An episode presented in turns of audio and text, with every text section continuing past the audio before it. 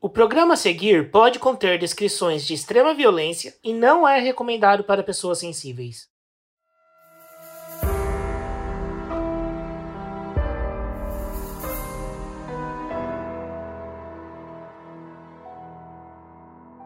Na segunda metade do século XIX, uma mulher irlandesa estava tentando sobreviver em Nova York. Ela não se dava bem com a família, passou por vários casamentos e tinha problemas onde trabalhava. Ela tinha raiva do mundo à sua volta, a ponto de colocar outras pessoas em risco, mas ninguém tinha ideia de até onde isso poderia chegar. Eu sou a Carol Moreira. Eu sou a Mabê. E essa é a história da Lizzie Halliday, a serial killer incendiária.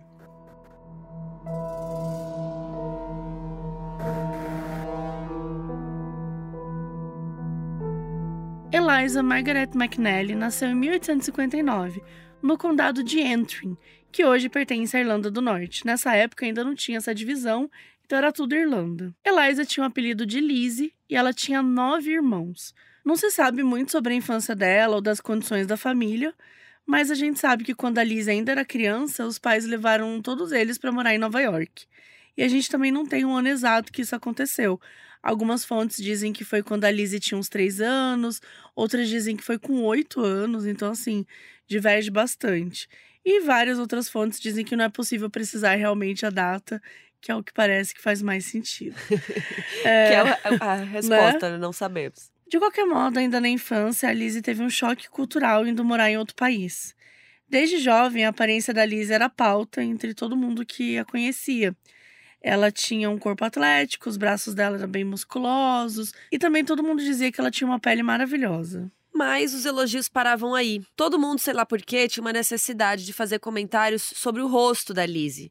Achavam que ela tinha testa grande, nariz grande, enfim. As pessoas ficavam zoando ela é, seja vizinho, amigo, pessoas aleatórias. E esses ataques desnecessários podem ou não, né, ter influenciado a Lizzie no que ela acabou se tornando, porque ela, ela virou uma adolescente muito reativa, ela era muito briguenta, ela ficava muito na defensiva e consideravam que ela tinha um temperamento imprevisível.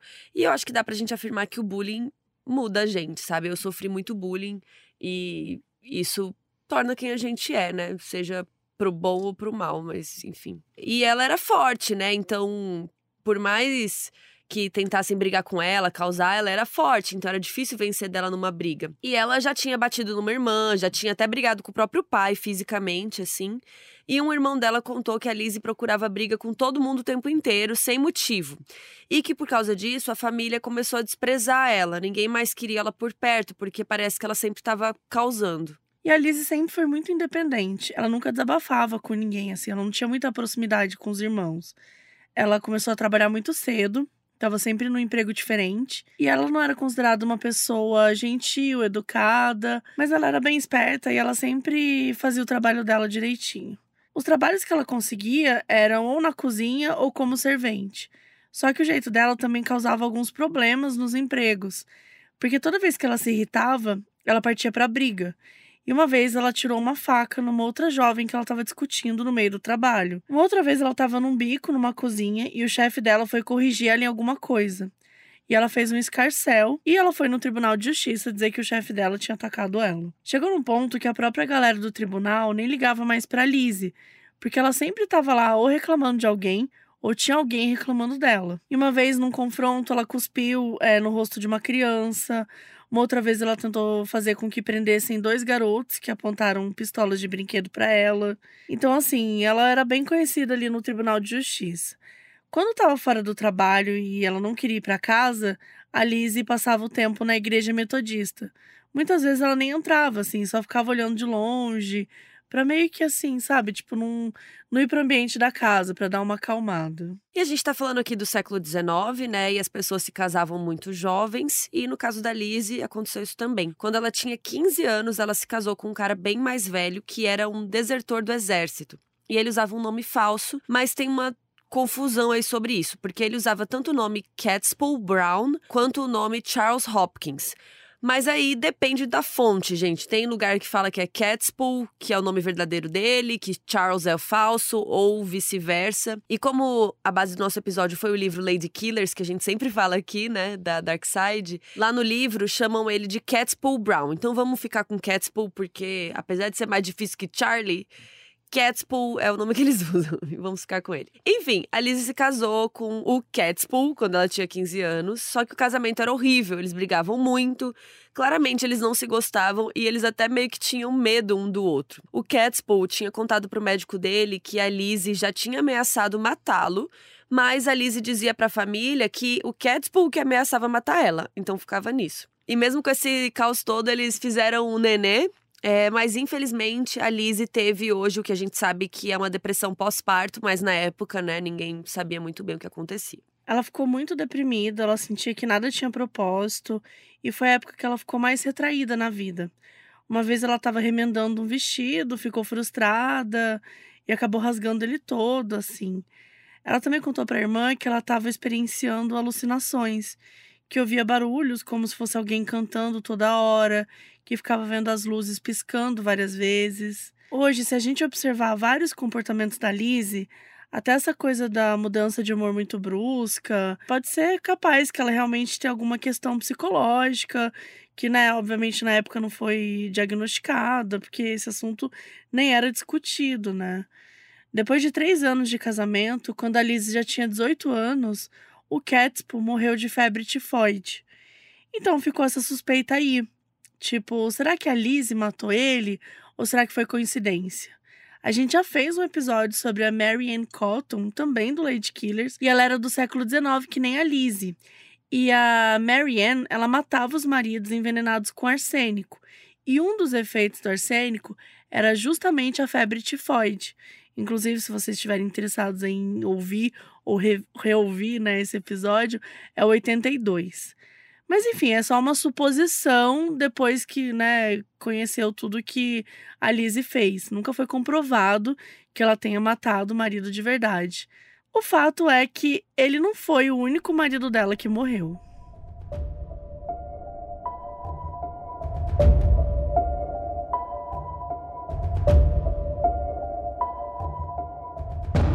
Depois da morte do Catspul, a Lizzie continuou a se casar várias vezes durante os seus vinte e poucos anos. E era sempre assim: ela conseguia trabalho, casava, aí largava tudo para virar dona de casa e daí voltava a trabalhar. A diferença é que agora ela tinha um filho pequeno com ela, né? E em 1881, aos 22 anos, ela se casou com um cara chamado Artemus Brewer, que também era mais velho, ele tinha servido na guerra e vivia de pensão. E assim como o Catspul, o Artemus morreu misteriosamente, dessa vez com menos de um ano de casados. Aí o terceiro marido dela se chamava Hiram Parkinson, também mais velho, e ele que abandonou ela dessa vez, não, não morreu. Eles ficaram casados por menos de um ano. Aí ela teve um quarto marido, que se chamava George Smith, outro veterano de guerra, que inclusive tinha servido com outro ex dela, o Artemus. E dessa vez o casamento acabou depois do George acusar a Lizzie, sabe do quê? Você tá sentada? Tá sentada, hum. Mabê? de tentar matar ele, gente. Envenenado com arsênico, um chazinho de arsênico. Então, assim, se ela matou os outros, não sabemos, mas o cara acusar ela dá uma reforçada aí nessa teoria, né? E depois de quatro casamentos e uma acusação de assassinato, a Lizzie resolveu mudar os ares e foi para Vermont, ali na Nova Inglaterra. Tem esse nome, gente, mas é ainda nos Estados Unidos, tá? E aí ela sempre levava o filho junto. E lá em Vermont ela casou com um homem mais próximo da idade dela, que era bem considerado assim bonitão, assim, o nome dele era Charles Plaistel. E realmente parecia que o quinto marido era o que ia dar certo, assim. Só que depois de pouco tempo de casado, o Charles admitiu para Lizzie que a primeira esposa dele tinha morrido porque ele tinha espancado e matado ela. Então a Lizzie ficou assustada, pegou o filho e se mudou para Filadélfia. E lá ela decidiu dar um tempo nos casamentos e começar um negócio próprio. Ela abriu uma lojinha. Mas o intuito dela era outra. A Lizzie fez um seguro e depois botou fogo na própria loja para ficar com dinheiro. Gente, isso era muito comum no episódio da que a gente nossa, tanto episódio que a gente fala dessa época, né, dessas mulheres criminosas, geralmente o arsênico ele vem junto com, com essa coisa de, de colocar fogo numa loja, ou às vezes na casa, incendiar e, e é ter porque um... o seguro naquela época era um lixo, é, né? Não, tipo, ninguém, não tinha nenhum tipo de auditoria, sei lá. Sei lá, era muito fácil, né? Era muito fácil de fazer esse tipo de coisa. Enfim, o que aconteceu, gente? Notaram ela porque o incêndio se alastrou e destruiu as casas que ficavam na vizinhança. E aí a polícia descobriu que ela era responsável e ela foi condenada a dois anos de prisão na penitenciária estadual do leste da Pensilvânia. Ou seja, era fácil fazer, mas às vezes dava ruim. É. E aí, durante o primeiro ano e que ela passou presa, ela foi considerada uma detenta muito tranquila, ela obedecia todo mundo, era respeitosa, show. Só que quando estavam faltando poucos meses para ela ser liberada, ela começou a ficar muito agitada.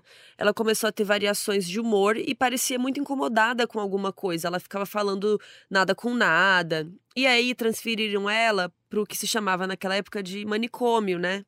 E os psiquiatras de lá disseram que ela tinha insanidade. E aí ela seguiu o resto da sentença lá, até ser liberada, e ela saiu em 1889, com uns 30 e poucos anos. E aí, quando ela ficou livre, ela foi procurar o filho dela. Mas, gente, o menino desapareceu. E aí não se sabe se ele foi mandado para uma outra família cuidar, se o menino foi viver sozinho. É, a gente não sabe que idade exata ele estava na época. O fato é que a Lizzie nunca mais viu o filho dela e teve que reconstruir a sua vida sozinha. Ela foi para o estado de Nova York e chegou numa cidade pequena chamada Newburgh. E foi lá que ela conheceu um homem chamado Paul Halliday, que já tinha uns 70 anos e era dono de uma fazenda. O Paul já tinha casado duas vezes, é, as duas vezes tinham terminado em divórcio, e ao todo ele tinha seis filhos. Desses, só um ainda morava com ele, e era um filho que tinha uma deficiência intelectual e precisava de cuidados. O Paul estava procurando uma nova funcionária do lar para deixar tudo em ordem, e a Lizzie se ofereceu para a vaga. Ela mentiu para ele que ela tinha chegado nos Estados Unidos há poucas semanas e que ela tinha vindo da Irlanda. Eles fecharam num salário então de 40 dólares por mês e pronto, foi isso, ela foi contratada. Mas com o passar do tempo, o Paul foi gostando da Lizzie. Achou que ela tinha algum charme, ele gostava do jeitinho dela que ele considerava meio esquisito. E também, se ela fosse esposa dele, ela poderia fazer as tarefas domésticas de graça, sem ele precisar gastar esses 40 dólares. Mano. A mente da pessoa. Meu Deus do céu. E aí ele pediu ela em casamento, ela aceitou, e foi assim que ela se tornou a Lizzie Halliday, né? O nome que ela ficou mais conhecida. E aí a vida de casados deles foi horrível, não foi nada tranquila. O Paul se assustava porque toda hora a Lizzie tinha o que ele chamava de lapsos de insanidade. Os filhos dele achavam a Lizzie estranha, não entendiam o que, que eles tinham a ver, assim. E a Lizzie não gostava do filho do Paul, que tinha uma deficiência. Ela não tinha paciência para ele. Ela achava que a presença dele atrapalhava o casamento. Enfim, horrível. Mas mesmo assim, parece que o Paul gostava dela, porque ele não quis se divorciar. Em 1891, a Lizzie estava com uns 32 anos e vivendo ali na fazenda, até que um dia o Paul voltou do trabalho e recebeu uma surpresa horrível. Tinha acontecido um incêndio grave na casa que tinha destruído ela inteira. Ele encontrou a Lizzie ali nas ruínas, salva, e ela disse para ele que ficou super assustada com o incêndio e que o filho do Paul tinha salvo ela, mas que ele tinha acabado se sacrificando e teria morrido no incêndio enquanto garantia que ela saía ali com vida. Quem acreditou nessa história? Meu é. Deus. O Paul ficou completamente devastado. Ele chamou a polícia para investigar a causa do incêndio. E é isso que os detetives entram no, na casa, gente, e eles encontram o corpo do filho carbonizado dentro do quarto dele e a porta estava trancada. Então é óbvio, né, gente? Eles chegaram à mesma conclusão. A Lizzie trancou o garoto lá dentro e pôs fogo na casa. E para variar, a chave do quarto estava realmente com ela. Então, assim. Que horror. Absurdo, absurdo. E mesmo sendo considerada suspeita, ela negou que teria feito isso. E o marido, o Paul, acreditou nela. Ele achou que realmente foi uma fatalidade e tal. E aí a polícia ficou de olho até que algumas semanas depois, a Lizzie provocou outro incêndio. Dessa vez no celeiro e no moinho. E logo depois disso ela fugiu com um outro homem. A gente não sabe se só um cúmplice, se era um amante, não sabemos, mas a polícia foi atrás dela e conseguiram capturá-la. E a Lizzie foi presa imediatamente, mas ela ficou puta da vida, né? Ela pulava, gritava, arrancava tufos do próprio cabelo e isso deixava todo mundo em volta bem assustado, assim. E aí ela recebeu uma absolvição por insanidade, não significa que ela ia sair livre, né? A gente já contou aqui várias vezes.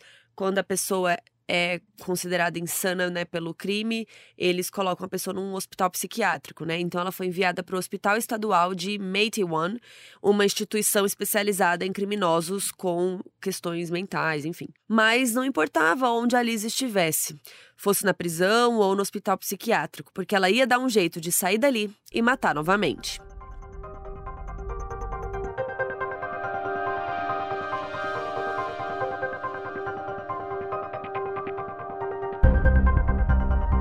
Por incrível que pareça, gente, mesmo com tudo que estava acontecendo, o Paul ainda acreditava na Lizzie, acreditava que ela não era culpada de nada. Ele chegou a dizer que ela não tinha problema psicológico nenhum, mas que esperava que o diagnóstico fosse suficiente para fazer com que ela fosse solta. Ele tentou tirá-la do hospital psiquiátrico, mas os médicos acharam mais seguro que ela ficasse lá, que ela continuasse internada. A Lizzie passou mais ou menos um ano naquele hospital até que ela foi liberada ali em 1892, quando disseram que ela estava curada. Só que só liberaram com a promessa de que o Paul ia ficar bem atento a ela. Os dois retornaram para sua casa, que já estava sendo né, reconstruída e tal, e continuaram casados. Em 1893, quando a Lizzie já tinha ali os seus 34 anos, ela e o Paul começaram a brigar muito, assim. Sabe? Tipo, brigas pequenas de rotina. Aquela relação tava começando a apresentar sinais de desgaste. E foi aí que, em agosto daquele ano, o Paul nunca mais foi visto. A Lizzie contou para os vizinhos e para os filhos dele que ele tinha precisado viajar a negócios. Só que era uma viagem que, sei lá, nunca acabava, sabe? As pessoas começaram a desconfiar, né? Porque assim, gente, tava passando semanas e nada do Paul dá notícias. No dia 26 de agosto, a Lizzie foi até uma casa que ficava a alguns quilômetros da fazenda do, dos Halliday. Uma casa modesta vivia a família McQuillan. O pai se chamava Thomas, tinha 74 anos, a esposa era Margaret e a filha Sarah, que tinha 19 anos. Era verão, ali período de férias nos Estados Unidos, então a Sarah estava relaxando, curtindo lá. E aí, nesse dia, a Lizzie apareceu numa carroça com um nome falso. Ela disse que se chamava Senhora Smith e que estava precisando de uma faxineira. E quando aparecia esse tipo de serviço, a Sarah ia lá para ajudar os pais e tal, então ela pegava. E como ela estava de férias, a mãe dela se ofereceu, a Margaret, para deixar a filha em paz, descansar um pouco, né? E uma vizinha próxima que estava ali não foi com a cara da Lizzie e falou para Margaret para ela não ir. Mas a Margaret falou: "Não, nada a ver, né?" E foi. A Lizzie deixou o endereço com o Thomas e foi embora de carroça com a Margaret. Passaram uns dias e aí a Lizzie, né, que seria a senhora Smith, apareceu de novo na casa dos McQuillan. Ela chegou desesperada, dizendo que a Margaret tinha sofrido um acidente, tinha caído da escada e ela queria ver a Sarah. O Thomas ficou preocupado com a esposa e falou que ele ia ver o que está acontecendo. Mas a Lizzie repetiu várias vezes que ela só queria ver especificamente a Sarah. Então lá foi a Sarah. Gente, como que eles aceitam isso? Tipo assim, foda-se, né? Minha esposa caiu. Mas enfim, ela conseguiu enganar e tal. E aí a Sarah foi com a senhora Smith, né? Enquanto Thomas aguardava por notícias. Se passaram mais dois dias e ele não tinha nenhuma informação nem sobre a esposa e agora nem sobre a filha. E aí o Thomas se dirigiu até o endereço, né, que a Liz tinha deixado, mas quando chegou lá, descobriu que era um endereço falso. Jura? E o pior, né, ninguém naquela área fazia a mínima ideia de quem era essa senhora Smith, né, porque ela não existia. Gente, o Thomas ficou assim, desesperado, sem fazer ideia de onde encontrar a família dele. Enquanto isso, o Paul, o marido da Lizzie, estava desaparecido, né? Todo mundo perguntando, gente, cadê ele? Né? Ele foi viajar e nunca mais voltou. Foi comprar cigarro e nunca hum. mais voltou. Como assim? E os vizinhos ali deles começaram a dar uns relatos dizendo que tinha alguma coisa estranha acontecendo na casa, que eles ouviam barulhos e que tinham sombras andando pela região à noite. Um dos filhos do Paul, que não morava ali na fazenda, já estava bem encucado, ele não confiava nada na Lizzie, e ele ficou uns dias na espreita ali observando ela e finalmente decidiu ir à polícia. E aí, gente, ele conseguiu um mandado de busca e no dia 4 de setembro foi lá na fazenda com alguns policiais. E assim que eles chegaram, eles viram que a Lizzie estava limpando um carpete que estava com sangue. Ela viu ele se aproximando na porta e começou a gritar que ninguém podia entrar ali não. Ela disse que se alguém forçasse a entrada na casa, ela iria matar. E o agente que estava no comando entrou mesmo assim, e daí a Lizzie pegou uma tábua e bateu na mão dele e falou que ia tirar sangue do coração dele. Os policiais começaram ali a investigar, tal, andaram pela casa e estava bem vazia. E assim, nada suspeito, né? Fora a pessoa bater com uma tábua na sua mão. E foi então que alguém deu a ideia de ir ali no celeiro e quando eles chegaram lá tinha uma pilha enorme de lixo. Eles foram revistar para ver se encontrava alguma pista. E eis que bem no fundo da pilha, gente, vocês estão sentados? Tinha uma pilha de feno e embaixo dela tinha dois corpos. Eram os corpos da Margaret e da Sarah. Elas estavam com o rosto coberto com pano e com os pés amarrados, e tinham claros ferimentos de tiro na região do peito. E eles ficaram muito chocados com a cena. E assim, muito mais chocados com o jeito como a Lizzie começou a agir em seguida. Ela começou a gritar, disse que não era culpa dela, ela ficava mexendo na própria roupa, gritando que tinha um monte de besouro na roupa dela, né? Mas não tinha. Enfim. E aí, como vocês podem imaginar, no dia 4 de setembro de 1893, aos 35 anos, a Lizzie Halliday foi presa pela terceira vez.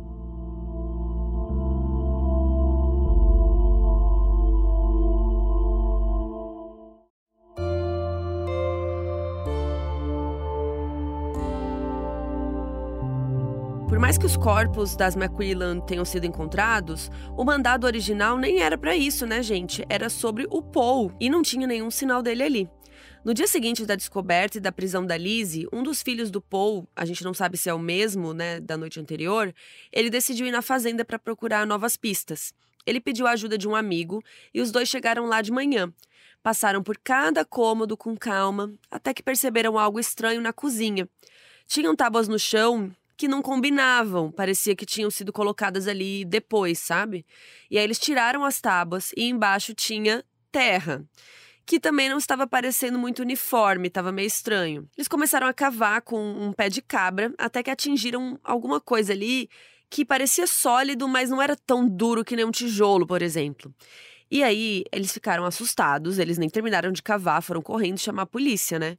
E assim que os profissionais chegaram, desenterraram o que estava ali e era o corpo do Paul. Ele já estava em decomposição, ele estava ali há semanas.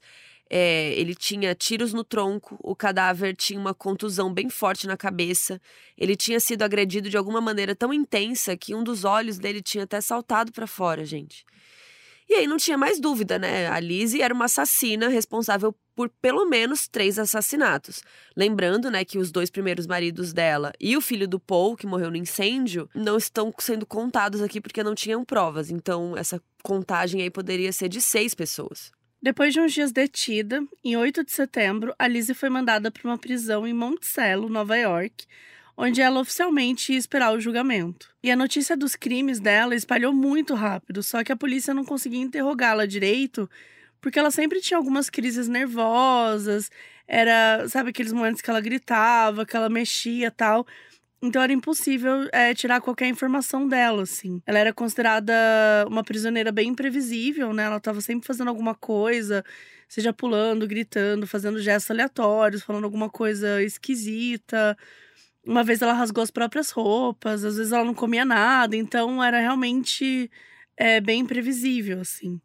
Quando ela foi levada para essa prisão, teve, né, um Lollapalooza bizarro esperando a chegada dela, assim. Desde repórteres famintos por um furo até civis curiosos, né, porque ela virou uma uma sensação ali, tipo, era a nova assassina do momento que tava, já tinha matado ali no mínimo três pessoas e de uma forma muito cruel, assim, então chamou a atenção né, da mídia, chamou a atenção das pessoas e tudo mais. Ela foi levada para dentro do presídio, né, rapidamente, só que de vez em quando ela gritava muito alto e todo mundo que estava lá fora conseguia ouvir. E uma das coisas que mais chamava atenção, assim, das pessoas é que as pessoas, né, diziam que não dava para saber se ela realmente tinha uma questão psicológica ou se ela só fingia isso para se livrar de uma sentença grave. Por exemplo, né, uma coisa que perceberam é que ela sempre, esses momentos que ela tinha as crises, né, era sempre quando tinha alguém por perto. Que se ela estivesse sozinha, ela ficava quieta e tudo mais. E aí tinha gente que achava que isso era prova suficiente de que ela fingia tudo. Já outras pessoas achavam que o fato de quando ela estava sozinha, ela era menos estimulada, então provocava menos. A questão, gente, é que as pessoas não têm que achar nada. Quem tem que olhar isso é um especialista. E no século XIX, a gente sabe que não existia isso, né? Não existia nenhum tipo de especialista e a gente já falou aqui mil vezes. O fato de você ter uma questão mental, uma questão psicológica, não necessariamente significa que a pessoa não sabe o que ela está fazendo. Não necessariamente significa que a pessoa não consegue discernir o que é certo e errado. Você pode ser uma pessoa extremamente cruel e ainda assim ter alguma questão é, é, psicológica, entendeu? Então, uma coisa não, não, não invalida a outra. Uhum. E tudo isso aqui era só suposições que, novamente, é um especialista que tinha que dizer é, se rolava ou não. Mas a gente tá aqui contando o que, que se dizia na época. E aí todo mundo falava, ah, ela tem um ataque, ela é louca, ela é doida, tá claro, nananã. É, então, né, a gente tá falando aqui sobre o comportamento dela. Mas, como sempre, um especialista que tem que olhar. Bom, o New York Times chegou a publicar uma matéria com a manchete que falava o seguinte: a senhora Halliday não é louca. Porque os jornalistas viraram especialistas aqui. É, e aí, um tempo depois, eles mudaram de ideia. E eles lançaram uma matéria com a manchete: A senhora Halliday é louca. Gente, sério. Assim. é- Será que o New York Times que é louco? tipo assim. É uma escolha muito difícil, sabe? Fazer um. um, um vai fazer uma matéria assim, uma. Enfim. E, gente, a gente tá falando de uma época que só tinha uma imprensa escrita. Né? Você não tem Twitter, você não tem TikTok, você não tinha é, a mulher, tipo, dando entrevista no, no YouTube. Não, a gente tá falando de imprensa escrita. E a gente já sempre falou isso, como isso bombava, como virava o sensacionalismo, virava aquela coisa maluca, assim. Cara, teve gente invadindo uma casa antiga da Lizzie para tentar encontrar pistas ou para pegar, tipo, alguma coisa de souvenir, sabe? Tipo, ou então, ah, eu tô aqui com essa camisa que pertenceu a Lizzie, quem é que paga 100 dólares, sabe? Tipo assim, virava uma coisa meio, tipo, quase um leilão, assim. As pessoas roubavam, é, seja para guardar, seja para poder vender. Então foi um caso, assim, que virou um grande surto, que a gente sempre, né, brinca que é o Lollapalooza, mas que é completamente inaceitável, gente. Depois de semanas de incerteza, em outubro de 1893, teve uma jornalista que se propôs a conversar com a Lizzie e tentar descobrir a verdade.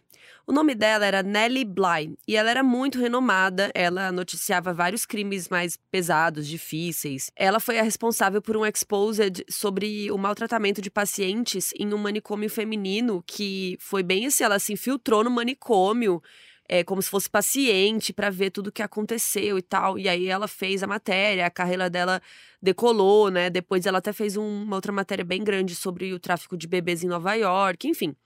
Até quem, inclusive, assiste a American Horror Story, a protagonista da segunda temporada de Asylum é uma jornalista interpretada por quem? Ela, Sarah Paulson, que trabalha pra caramba, tá em todas as séries do, do. Como chama o cara? Do Ryan. Ryan Murphy. Ryan Murphy. É, e ela se infiltra no hospício para investigar nessa temporada. E, e, essa personagem foi realmente inspirada na Nellie Bly. E, gente, desculpa, mas assim, eu preciso dizer que essa é a melhor temporada de É, eu não assisto. American Horror Story. Cara, é muito, é muito insana. Cara, quem ouve o Modus e assiste American Horror Story, você consegue... Tipo, Pegar é muito tudo, né? óbvio, é muito óbvio as pessoas que são inspiradas, assim. Legal. E, enfim, é, foi graças a esse respeito que a Nelly tinha que ela recebeu permissão para fazer entrevista com a Lizzie, né? Elas se encontraram duas noites para conversar e tal. E, como esperado, no começo a Lizzie não queria falar nada sobre os crimes. E ela ficou perguntando pra Nelly sobre os bens que ela tinha, tipo, de- depois que o Paul morreu, né? Como que tava a questão financeira dela mesma, enfim. Só que a Nelly era uma repórter bem assertiva, ela não entrava muito nesses papos, assim. Então, a Nelly trazia o papo de volta para onde ela queria ir. E quando elas realmente começaram a falar sobre os crimes, a Lizzie disse que não tinha sido ela e começou a inventar um monte de história lá.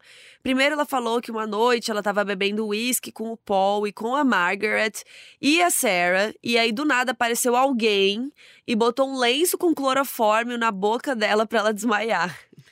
Gente, é, Gente, é muita coisa de... Sabe aqueles filmes antigos, É. né? Isso era muito comum em filme, novela mexicana, várias vezes. Chegava alguém por trás, coloca um pano no nariz e a pessoa desmaia, né? É instantâneo. Então, sempre era isso com, com o rolê do cloroformo. Enfim, supostamente, né, aconteceu isso com a Liz, e quando ela acordou, todo mundo tinha sumido, e ela não fazia ideia de que tava todo mundo morto. E daí a Nelly decidiu seguir ali o raciocínio dela e perguntou como que a Liz não notou as manchas de sangue no chão, nem os buracos de bala, né, espalhados pela casa. E a Liz ficou, foi ficando mais fechada e tal, e falou que ela não tinha percebido nada. Na segunda noite de entrevista, a Lizzie mudou um pouco a história. Ela parou de trazer essa história do clorofórmio e ela disse que, na verdade, tinha aparecido uma gangue que invadiu a casa e atirou nos outros três. E de acordo com ela, ela estava do lado de fora quando isso rolou. E que ela assistiu tudo pela janela e que um bandido atirou no coração do Paul e das McQuillan. E nessa hora, né, a Nelly perdeu a paciência, ela começou a ser mais incisiva e disse que achava que a própria Lizzie tinha matado ele sozinha. E a Lizzie não disse nada, só sorriu para ela. A Nelly continuou insistindo, e aí a Lizzie simplesmente disse que estava com a cabeça ruim e tal, que era para conversar em outra hora. E assim acabou a entrevista e nem a Nelly Bly conseguiu arrancar informações dela. A Lizzie Halliday foi presa em setembro de 1893 e ninguém avisou para ela quando ia ser o julgamento. E na verdade acabou sendo só lá pro meio de 94. Mas como ela não sabia, à medida que o ano foi acabando, ela foi ficando agitada, né? Ela foi pensando, pô, vou ser julgada. E aí nos últimos meses do ano ela teve vários comportamentos complicados. Ela tentou botar fogo na própria cela, ela atacou a esposa do delegado, ela fez greve de fome, a bota que ela usava tinha umas hastes de aço, ela tirou e tentou usar como arma contra um guarda, enfim. E ela tava com essa expectativa de ser libertada, né? Mas como não estava dando certo, isso acabou culminando uma coisa bem mais grave, porque ela tentou tirar a própria vida. E aí, quando ela tava tentando ali, o delegado encontrou ela e a salvou. E depois de alguns dias ela tentou novamente, é, e novamente ela foi salva. E por garantia, para ela não se machucar mais, deixaram ela acorrentada com uma argola de ferro que ficava no meio ali da cela. Era uma corrente grande para ela ter mobilidade, mas não o suficiente para ela tentar algo assim. E aí foram meses bem complicados na prisão e foi chegando a hora do julgamento.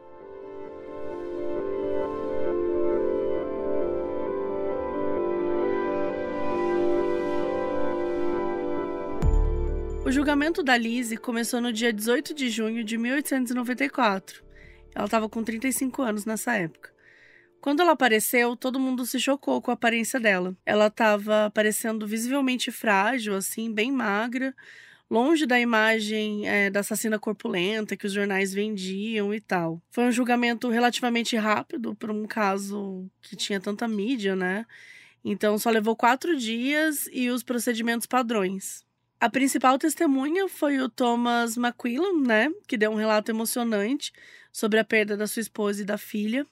A promotoria colocou ele para reconhecer acessórios, né, que foram encontrados junto aos corpos, para confirmar que realmente pertencia a elas. Já a defesa estava em maus lençóis, assim. O advogado da Lizzie, que era o George H. Carpenter, ele fez de tudo ali para ajudar ela. A primeira coisa que o advogado George fez foi confirmar que, de fato, a Lizzie era assassina. Não tinha como negar. A única coisa que ele negou foi que o sangue do carpete da casa era das McQuillan. Ele falou que era sangue da menstruação da Lizzie. E a principal estratégia dele foi comprovar que a Lizzie era legalmente insana e que por causa disso ela não tinha ideia do que estava fazendo. O principal argumento dele era de que ela não tinha nada contra a família, né, McQuillan, que ela não tinha nenhum motivo para matar nem a Sarah, né, nem a Margaret. E para ele, essa aleatoriedade assim provava que ela não estava sã, que ela só foi escolhendo pessoas aleatoriamente para matar porque ela estava fora de si. Para comprovar a defesa, ele levou como testemunhas o superintendente e três médicos de um hospital psiquiátrico, que nessa época era chamado de manicômio, onde a já tinha ficado detida. Lembra quando ela tinha incendiado a própria loja, ela foi presa e aí transferiram ela para esse manicômio e aí só depois que ela saiu conheceu o Paul. Então, é esse lugar aí. Eles relataram que a Lizzie frequentemente se desconectava da realidade e que tinha uma tendência de dar respostas que não faziam sentido. Então, por exemplo, se você chegasse para ela e perguntasse: "Ah, quantos anos você tem?", ela respondia tipo: "Ah, eu tenho 19 gambás", sei lá, uma coisa X. Falaram também que ela conversava sozinha e achava que estava falando com o Espírito Santo, enfim. E a defesa também levou um carcereiro do primeiro presídio onde ela tinha ficado antes de ir para o manicômio, que confirmou tudo o que os médicos diziam. Contou que nos dias que ficava próximo à cela dela, a Lizzie sempre estava gritando frases aleatórias, que parecia que ela não fazia muita ideia do que ela estava falando. E na hora das declarações finais, o advogado George implorou para o júri que percebesse o estado mental no qual ela se encontrava e entendesse que a Lizzie precisava de ajuda e não de punição. Ele mandou olharem para Lizzie e como ela estava fraca e quieta no julgamento, ao invés de tentar se defender. Ele disse que claramente ela não estava bem. Já o promotor falou que a Lizzie sabia exatamente o que ela estava fazendo, porque ela conseguia exercer todas as tarefas do dia a dia normalmente. Ela alimentava cavalo, ela marcava compromissos, ela né, interagia socialmente. E aí o júri foi deliberar em poucas horas eles voltaram com o veredito. E já no dia 21 de junho, o juiz leu a sentença. A Lizzie foi considerada legalmente sã e era responsável por assassinato de primeiro grau. E não só isso, ela foi a primeira mulher a ser sentenciada à morte na cadeira elétrica. Quando soube da decisão, a Lizzie cobriu o rosto e o advogado dela chorou. Não tinha mais o que fazer. Ela estampou a primeira página de todos os jornais. Nos falava sobre outra coisa em Nova York. Mas por mais que a sociedade no geral estivesse contra ela, muita gente achou a pena de morte na cadeira elétrica algo desproporcional. É, foi a primeira vez né, que uma mulher recebeu essa sentença, então foi muito chocante para as pessoas na época. Então, rapidamente começou a rolar algumas manifestações a favor da Lizzie para que ela recebesse uma pena diferente. Chegou no ponto do público fazer vários apelos para o governador de Nova York, o Roswell Pate Flower, e pedir, né, para que ela que mudasse a sentença, enfim. Sabendo da repercussão do caso, ele decidiu montar uma comissão de três médicos especialistas em questões mentais e deu a eles a missão de descobrir de uma vez por todas se a Liz era sã ou não. O julgamento acabou no dia 21 de junho e no início de julho essa comissão já estava formada. Eles acompanharam a Lizzie durante um mês e anotaram tudo relacionado a ela. Uma coisa que foi percebida é que a Lizzie claramente não estava bem da saúde física. Ela tinha emagrecido ao ponto da subnutrição. O pulso dela estava muito rápido, ela tinha sintomas de diabetes e disseram que o fluxo menstrual dela estava muito intenso. E mentalmente, ela também não estava numa situação boa. Ela parecia apática, como se ela sempre tivesse sob efeito de alguma substância, como se ela tivesse desconectada de tudo. Às vezes, os médicos davam picadas nela com uma faca e ela sequer reagia. Ela estava babando bastante, ela estava com muita coriza no nariz e ela não se importava mais em limpar o rosto e ela tinha ações imprevisíveis. Ela arrancava partes do vestido, enfiava na orelha, no nariz. É, às vezes ela ficava xingando baixinho, sem ninguém entender direito, falava frases aleatórias, dizia que tinha um rio fora da cela, é, que alguém ia serrar o nariz dela, sabe? Coisas estranhas. E os médicos definiram que ela não estava em condição alguma de responder como sã. Um dos profissionais descreveu que ela tinha como insanidade impulsiva consciente. No relatório deles, eles explicaram que ela era uma mulher muito inteligente e capaz sim de cometer os assassinatos, mas que é como se fosse tomada por um impulso de insanidade e não tivesse condições de pensar naquele momento, como se ela não tivesse o poder de escolher naquele momento de insanidade se ela né, poderia fazer o crime ou não. Com a divulgação dessas informações, cada vez o público começou a acreditar na teoria de que a Lizzie realmente não podia ser punida da forma tradicional. A comissão completou seu trabalho e o governador Roswell Flower comutou a sentença, ou seja, ele deu permissão para que a sentença de morte fosse anulada e, ao invés disso, ela fosse sentenciada à prisão perpétua. Imediatamente, ela foi retirada da prisão e foi transferida para o Hospital Estadual de Methuen para criminosos insanos, que era aquele mesmo lugar onde ela tinha ficado anos atrás, quando ela foi presa a primeira vez por incendiar ali a própria loja. De início, ela estava do mesmo jeito do presídio, ela delirava muito, ela falava né, frases imprevisíveis. Mas é, a galera lá né, já conhecia ela, até porque o superintendente, os médicos que foram testemunhar lá no tribunal, então, eles foram ganhando a confiança dela com o tempo. E ela foi vendo no superintendente, né? Uma pessoa confiável, foi se sentindo mais segura ali. Em questão de alguns meses, é, o comportamento dela estava mais sociável, ela estava se apresentando mais capaz de realizar tarefas pequenas. Então, por exemplo, ela começou a costurar, isso se tornou um hobby para ela. Em agosto de 1895, depois de mais ou menos um ano lá, a Lizzie começou a ficar agitada, dizendo que ela já estava boa o suficiente, que queria voltar para a prisão comum. Ela achava que os funcionários do hospital estavam todos numa conspiração para nunca deixá-la embora de lá. Nessa época, ela ficou amiga de uma outra paciente que chamava Jane Shannon, que também tinha cometido homicídio. O que juntou as duas foi o ranço por uma assistente ali do corpo de funcionários chamada Kate Ward. A Kate era uma assistente jovem ali, normal, mas na cabeça da Lizzie, ela era a grande líder de uma conspiração que mantinha ela presa ali. Um dia, a Kate entrou no banheiro e a Lizzie e a Jane seguiram ela.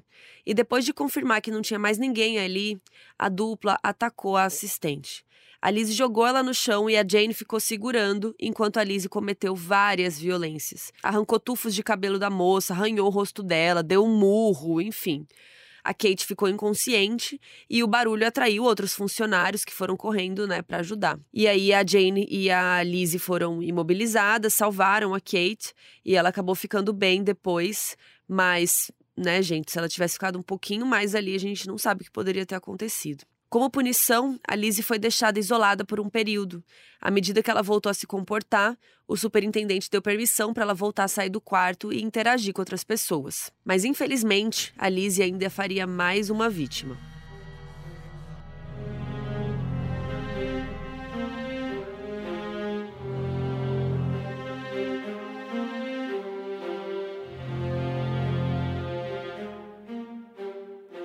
Os anos passaram e a Lizzie seguiu sua vida no hospital. Com o passar do tempo, ela foi ganhando peso, né, recuperando aquele peso que ela tinha perdido. A imprensa nunca parou de falar dela.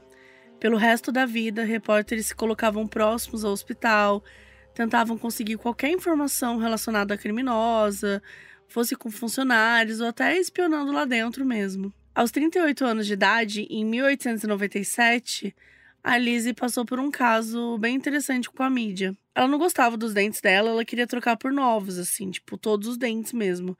Mudar totalmente a arcada dentária. E ninguém ia deixar ela fazer isso sem algum motivo, então ela começou a fingir que ela tinha dores severas no dente e que só ia dar para resolver se trocassem todos.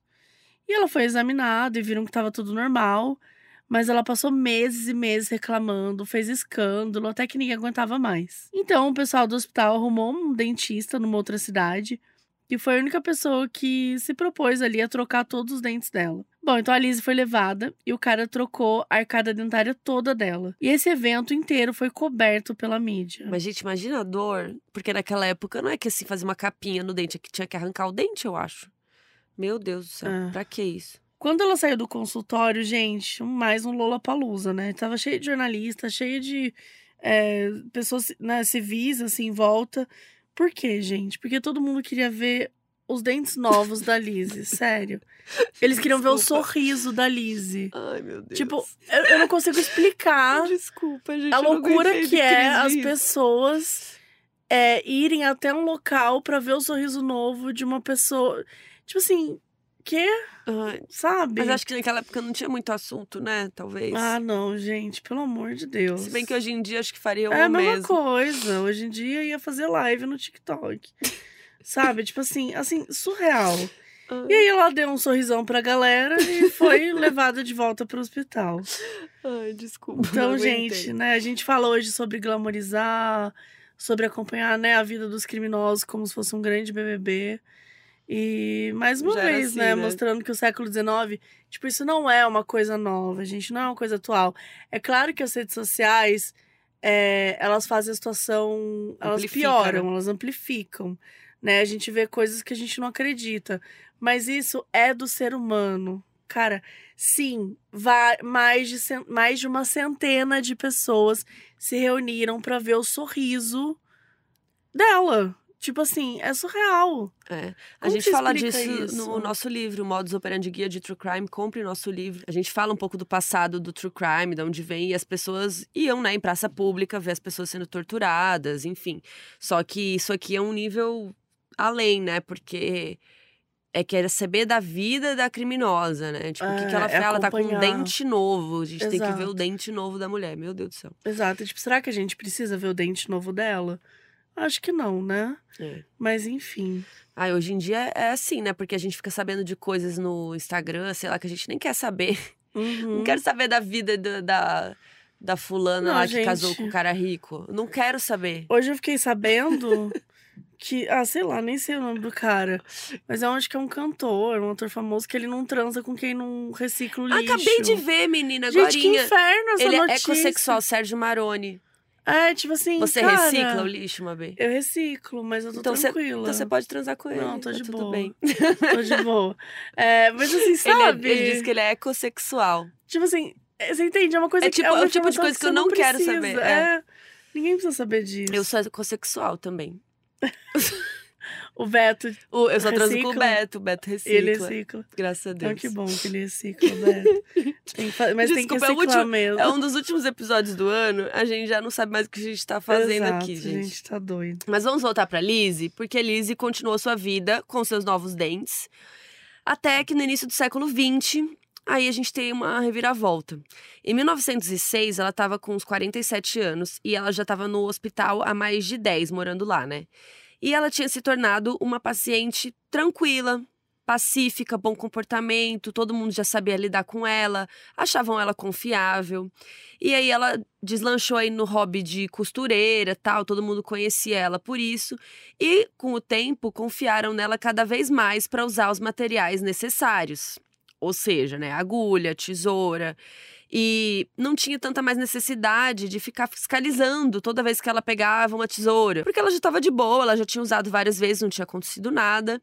E não ia ser agora que ia acontecer algo, não é mesmo? Então, só que não. Nessa época, uma das funcionárias que mais passava tempo com a Lizzie era uma assistente chamada Nellie Wicks. A gente tinha falado da Nellie jornalista, né, a Nellie Bly, mas é outra pessoa que é a Nellie Wicks, assistente lá do hospital.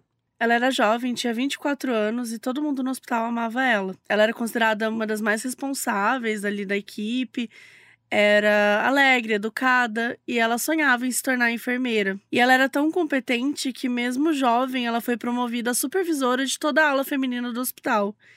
Então, ela tinha muito contato ali com a Liz e tal, elas tinham uma boa relação, praticamente uma amizade mesmo. Só que aí, em 1906, quando a Nelly anunciou que ia sair desse emprego, né, para finalmente estudar enfermagem, que era algo que ela sempre quis, a Lizzie não lidou bem com essa novidade, sabe? Ela pediu para ela não ir embora e com o passar dos dias ela foi implorando mais e mais. E quando a Lizzie percebeu que isso não ia dar em nada, ela ficou mais agressiva e ela começou a ameaçar a Nelly. Disse que não ia deixá-la sob nenhuma circunstância e que ia matá-la. A Nelly estava super capacitada para lidar com os pacientes, tal. Ela acalmou bastante a Lizzie disse que a separação não ia mudar a relação boa delas e tal, que ela podia ficar tranquila. Mas a Liz, ela não queria saber, ela ficou morrendo de raiva e tal e continuava ameaçando. E todo mundo considerou que ela estava ameaçando da boca para fora. Ninguém achava que ela ia realmente fazer algo contra a Nelly, mas ela fez. Numa manhã, já próximo à sua partida, a Nelly estava indo ao banheiro quando a Lizzie apareceu e a seguiu, sem a Nelly perceber. E ela levava consigo uma tesoura que pertencia lá ao kit de costura dela. E ela encurralou a Nelly e atingiu ela na cabeça. E enquanto a menina estava lá no chão, meio tentando entender o que estava acontecendo, a Lizzie trancou a porta e voltou para agredi-la. Ela atingiu a Nelly com a tesoura umas 200 vezes, gente. Sim, 200 vezes, em diversas partes do corpo, mas principalmente na região do rosto, pescoço e no coração. A Nelly gritou desesperada, mas ela não conseguiu se salvar, reagir. Quando os funcionários ouviram, tentaram arrombar a porta, mas quando entraram, ela já tinha levado duas centenas de punhaladas, ela estava desacordada. A Lizzie foi detida imediatamente e falou que só tinha feito aquilo porque a Nelly ia embora e ela não queria deixar aquilo acontecer. Os médicos ainda tentaram salvar a Nelly, mas ela sangrou muito, ela estava com muitos ferimentos e ela acabou falecendo aos 24 anos.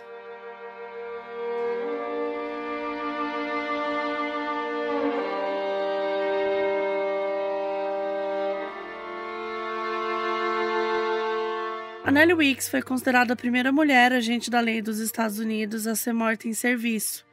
O assassinato dela acabou com qualquer chance de redenção que a Lizzie pudesse ter aos olhos da mídia. Pelo resto da vida, os jornais continuaram a fazer matérias sobre ela, relembrando seus crimes, e ela recebia apelidos como a pior mulher do mundo. E pouco se sabe sobre os seus últimos anos de vida, só que ela continuou ali no hospital. Até que, 28 de junho de 1918, aos 58 anos de idade, a Lizzie faleceu. Ela faleceu vítima da doença de Bright, que causa uma inflamação progressiva nos rins. Ela passou mais de 20 anos no hospital. Nenhum dos irmãos, é, nem nenhum outro familiar é, teve algum interesse em velar a Lizzie. O próprio hospital foi responsável pelo seu funeral e ela foi enterrada no cemitério do hospital. E lá eles não tinham marcações de nome nas lápides, então só ficou um número aleatório. Lizzie Halliday foi uma mulher cercada de mistérios e até hoje gera discussões em historiadores e estudiosos da criminalidade. Ela realmente tinha alguma questão mental? E se sim, qual exatamente? Ou ela mentia? E se era tudo mentira, como ela conseguiu aguentar tantos anos fazendo isso?